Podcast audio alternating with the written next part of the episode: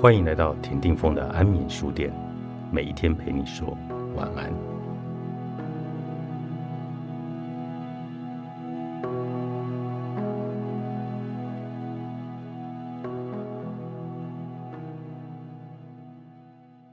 我要快乐，不应该是你唯一的目标。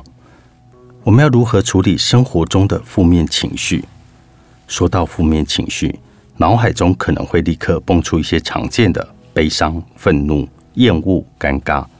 之所以定义为负面，那是因为这类的情绪体验是不积极的，让人不舒服的，严重时还会干扰日常生活和工作。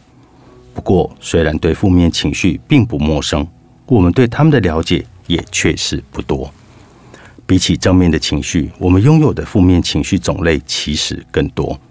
心理学家菲利普·沙佛和他的同伴参考了早前的情绪理论和自己的研究结果，将人的六种原始的情绪以及衍生出的多种刺激情绪绘制成了树状表。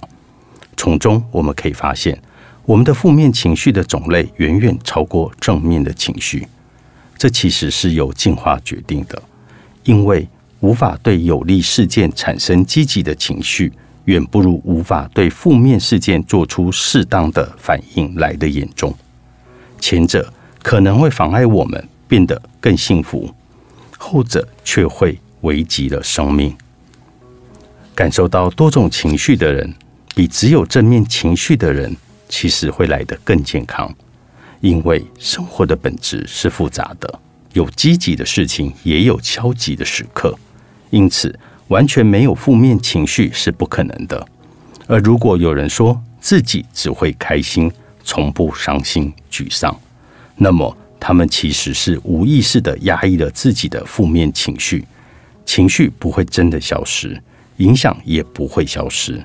回避了这些情绪，反而对身体和心理健康造成更大的伤害。研究指出。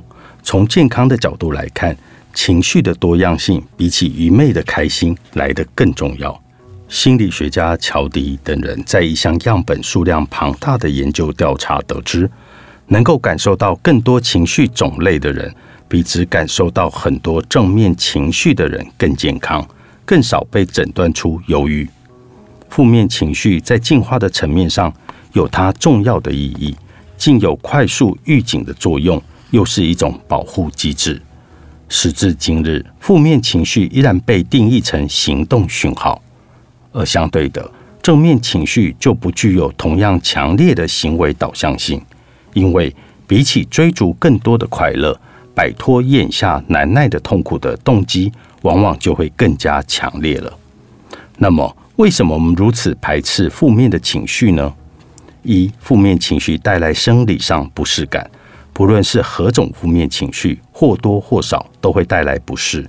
当我们压力太大、情绪低落或负面思考时，人体内的皮质醇会大量的分泌，让身体进入警备的状态，于是会产生不良反应，胸闷、呼吸不顺、心跳加速、血压上升，或者手心冒汗等等。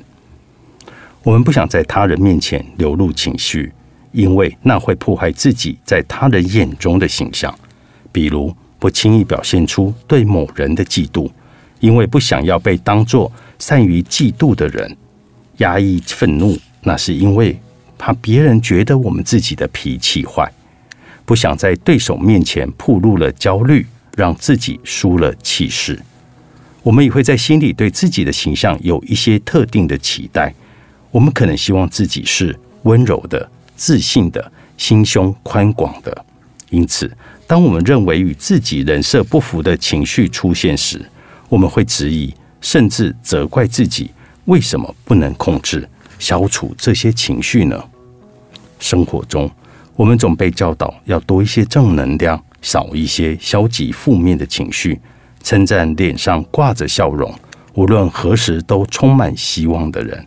当一个人遇到挫折的时候，他会被劝说要乐观点，因此很多人保持着乐观积极才值得被鼓励接纳，太颓丧则招人厌弃的误解。事实上，悲观和乐观，只是人们面对人生的不可预测性时所采取的不同动机取向。其实他们各有优势，没有好坏之分。长大以后就会变好吗？作者 Now Yourself 主创，新周刊出版。